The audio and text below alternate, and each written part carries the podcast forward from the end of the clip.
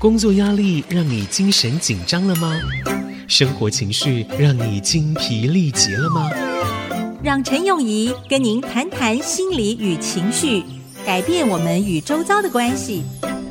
欢迎收听优贝克讲堂，心理学不学？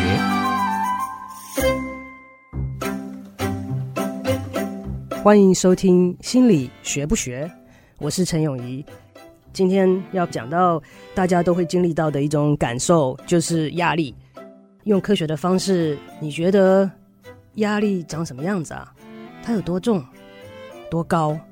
我们用什么方式才能够测量它呀？让你有压力的东西跟我有压力的东西是不是不一样啊？心理学很年轻，在呃科学里面算是小孩子，所以我们有很多的词汇，就必须要跟其他的领域借。讲到压力，就是一个很好的范例。中文里面我们就只有一个字可以来形容压力。那在英文里面，其实有至少两种，pressure 跟 stress 就是不一样的。我们从头来看一下这个压力的领域呢，其实是跟物理或者是工程方面所借的。我如果是一个土木工程师，我要造一座桥，我当然要去测量一下这个桥每天会有多少车子的流量。车子的大小会有多少不同的车子在上面经过？它可以承受多大的重量？在这个测量跟造桥的过程当中，我们就会用到 stress 跟 pressure 了。其中呢，pressure 如果在物理上面的定义来讲，呃，很容易的，它就是一个力除以面积。所以，一个卡车在开过一个桥上面的时候，会给这个桥造成多大的 pressure？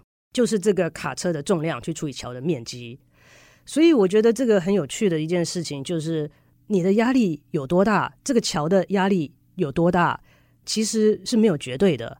你要看卡车的重量是一样的，没有错。呃，一吨的卡车到世界各地走都是一吨的卡车，但是对于桥所造成的压力来讲，你就会问说：诶，这个桥的面积有多大？甚至会问到说，这个桥的材质是什么？这个是 pressure 的定义。那 stress 又是什么呢？其实我们在电影里面啊，或是书上，常常也会听到人家讲说 "I'm so stressed"，或者是 "Don't give me pressure"。这两个有差异吗？其实，在文字上来讲，在意义上来讲是有它的差别。所以我又去查了一下物理里面，哎，stress 到底是什么意思啊？结果赫然发现，stress 的定义也是力除以面积。那这个到底差别在哪里呢？再仔细看一下时候，发现。Pressure 是由外力压在面积上面所产生的一个力，而 stress 定义的其实是由内而外产生的一种力量。这可以用一个很简单的方式来看，你可以想象，今天如果你站着，我请你说，请你把你的右手举起来，持平，掌心向上，这样子的话，你的手跟你的身体是有大概九十度的角度。呃，持平了之后呢，请你。保持你的手在这个高度，也就是说，跟你的身体大概有九十度的角度的样子。不管做什么，都请你尽量保持这个高度。我就在你的手上放东西。刚刚讲到砖块，放一块，放两块，放三块。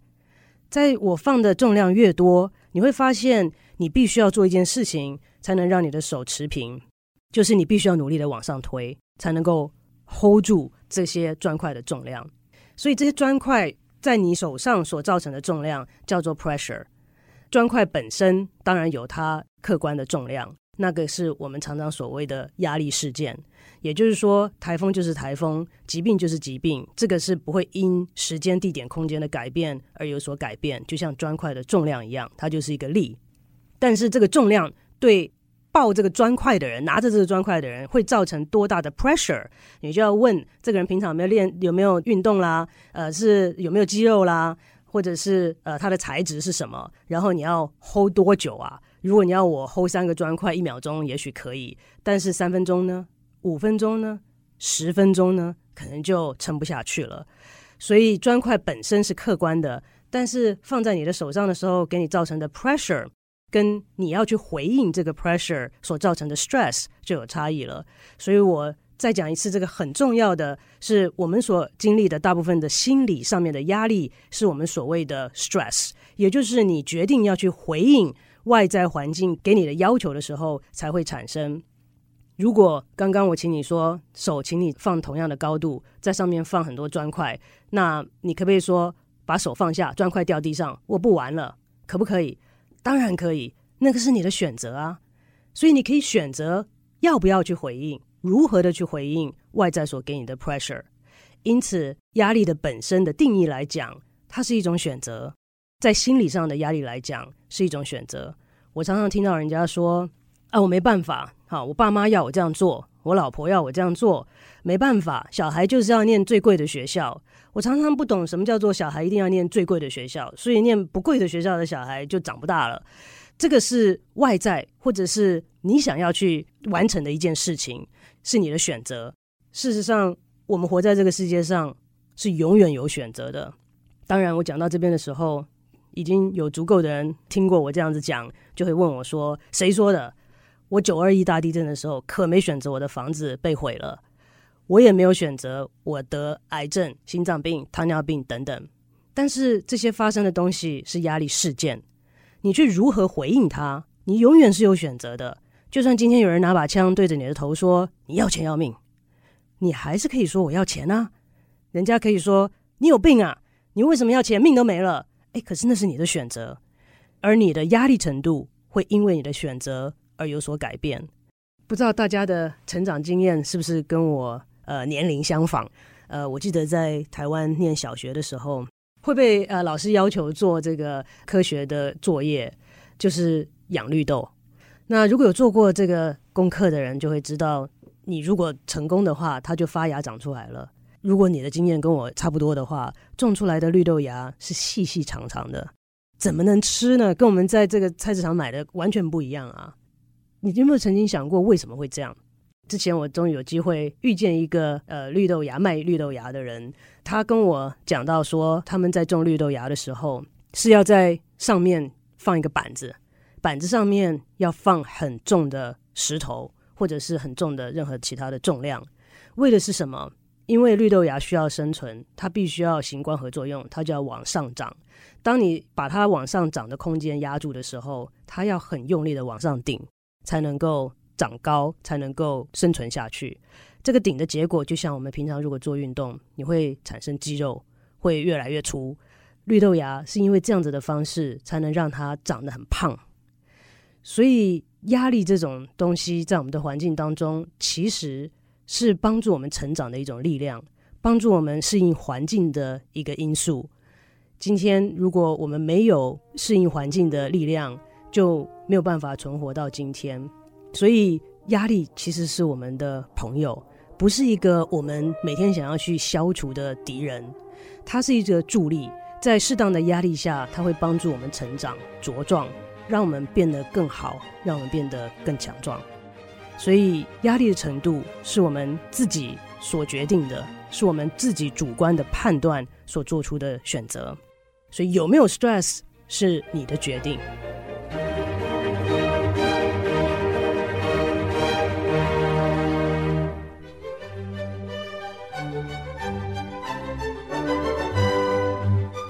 欢迎回到心理学不学，我是陈永仪。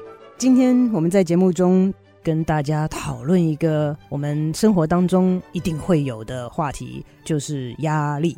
我的目的是希望能够成为压力的代言人，为压力说句话，因为我觉得他常常被人家误会，认为他是一个大家都不要的东西。可是岂不知他在我们生活当中扮演很重要的正向的角色。那我想请问一下，你有压力吗？你压力很大吗？那请问压力长什么样子啊？它在你身上呈现出来的是什么样子的一个状态？你怎么知道你有压力啊？可以稍微想一下，或者是换一个问题，你怎么知道你周围的人有压力呢？你的配偶、小孩、父母，你觉得他们压力大吗？如果觉得他们压力大，你是怎么知道的？思考一下，当你觉得你压力大的时候，都是些什么样子的感受啊？这个问题我问了足够的人，每一个人的感受跟症状都不太一样，可能不外乎有的是头痛，觉得晚上睡不好，觉得胃口被影响了，胃口被影响了会包括了吃太多，吃太少，睡眠被影响了，会包括睡眠品质不好，晚上睡不着，早上起不来，或者是睡到半夜醒来就睡不回去了，等等等等。在思绪上面，很多人说觉得脑筋里面有太多的想法，跑来跑去停不下来。那有些人会觉得口干舌燥，呃，有些人会觉得心悸，啊、有些人会觉得四肢无力，喘不过气来。现在很多人还跟我讲说，会觉得，大大的吸一口气，觉得好像吸不到氧气一样的感觉。这些都是我们一般人呃感觉到压力的时候可能会经历到的一些身体上的反应。那是什么原因呢？为什么无形的压力会造成有形的身体上的症状呢？要讲到这个主题啊，其实我们要把人拉回到比较久以前，因为我们的时代其实变迁的实在是太快了。从很久以前的石器时代到狩猎啊，到农业啊，到科技，这些时代的转变很快，我们身体上面的演变其实是有些跟不上的。所以呢，我们要了解身体对压力的反应的时候呢，稍微要把我们的时代往回拉一点。所以，如果这时候你能够想象，我们不要拉到石器好了，就拉到狩猎时代吧。呃，如果你在你的洞穴里面，早上起来的时候要出门，结果一出了你的洞穴，就看到了迎面而来是一个狮子，你怎么办呢？我们都是有选择的，所以在面临狮子的时候。你会做什么样的抉择呢？诶，我个人会选择逃跑啊。那有些人比较勇敢，会说：“哼，我跟你决一死战，没什么了不起的。”其实我也是有机会问了很多人啊，除了这两个之外，也有很多人说：“哦，我装死啊，或者是哦，我马上回洞穴里面去啊。”那这些其他的不讲，我们讲两个最主要的选择，就是跟狮子决一死战，或者是逃跑。这个是我们所谓的。打或跑反应，我们所谓的 fight or flight response。不管你做的选择是哪一个，我们的身体都必须要在非常短的时间内做出很大的变化，为的是让你能够逃跑成功，或者是跟狮子决一死战的时候能够打赢。我们稍微举几个例子来看一看，这个身体是如何帮助我们因应压力事件。而帮助我们逃跑成功，或者是跟狮子决一死战的时候能够打赢。从我们的心血管系统来讲好了，但这个很多人大家都会经历到很紧张、压力很大的时候，会觉得你的心跳加速，血压会升高。我们稍微想一下，为什么在压力大的时候心跳会加速、血压会升高呢？心脏的功能是要把血液打到全身，所以在压力大的时候，它会打得特别快，因为血液是做什么的呢？它很重要的功能是带两个氧，一个是氧气，一个是养分。那在跟狮子决一死战或者是逃跑的时候，我们身体都会大量的需要养分跟氧气。那所以要供给这方面的需求，心脏必须要在很短的时间内做很快的应变，赶快把血打到所需要的地方。在这样的情况之下，血压也会跟着升高，这是必然的，因为我们要能够逃跑成功，这是我们身体经过演化必要的一个生理反应。那除了心跳、血压都升高之外，我们的肝脏也会大量的释放脂肪出来。那想想，脂肪是什么？脂肪其实就是能量嘛。那因为我们要打或跑的时候都需要很大量的能量，所以肝呢就在这个时候大量的释放出能量给我们，让我们可以使用。这些反应都是为了让我们能够在很短的时间内得到很大的 power，能够去达成我们生存下去的这个目标。还有很多其他的机制，包括了我们的血液会流向我们主要的肌肉。因为在打架或者是逃跑的时候，我们主要用到的地方是我们的大的肌肉，大腿啦、手臂啦。这个时候，这些部位的肌肉会特别的需要血液，所以我们的血液就会大量的流向这些在打或跑的时候所需要的地方。但这问题来了，我们的身体里面是一个关闭的系统，所谓的 closed circuit system。我们的血流量就只有这么多耶，没办法说，我看到狮子来了，哎，赶快给我输点血，让我多一点的血去流去需要的地方，没办法，所以只能够在现有的血里面把它重新分配，需要的地方多给一点。可是从哪里来呀？想一想，应该就是从比较不需要的地方，在逃命的时候不需要用的地方，那是哪里不需要用呢？嗯，我在逃命的时候，可能不会一面吃东西一面逃命吧，所以暂时这个消化系统的血可以借来流去主要的肌肉那边用。那讲到消化系统，从我们的嘴巴开始到肛门结束，我们想一想，把食物放进嘴里的时候，我们需要咀嚼来分解食物，我们需要口水来分解食物，所以这个压力大的时候，觉得口干舌燥，为什么？因为你在逃命的时候应该不需要吃东西吧？那我分泌口水做什么用呢？不太需要，所以口水的分泌会降低。那这只是很多很多反应其中之一。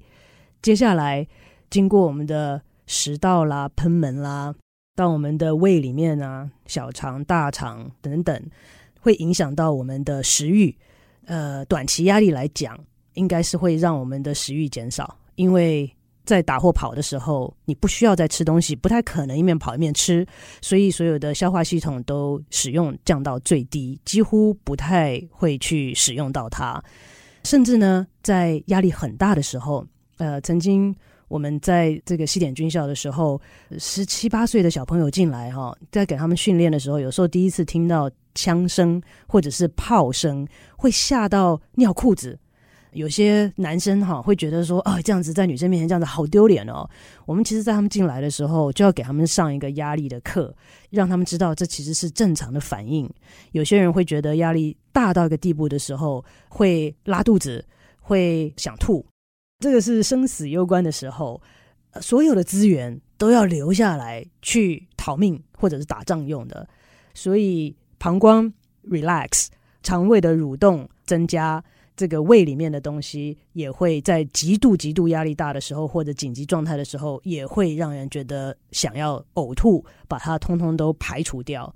那还有什么系统是逃命的时候不太需要的呢？我想很少人会讲，我一面逃命，一面要延续后代吧。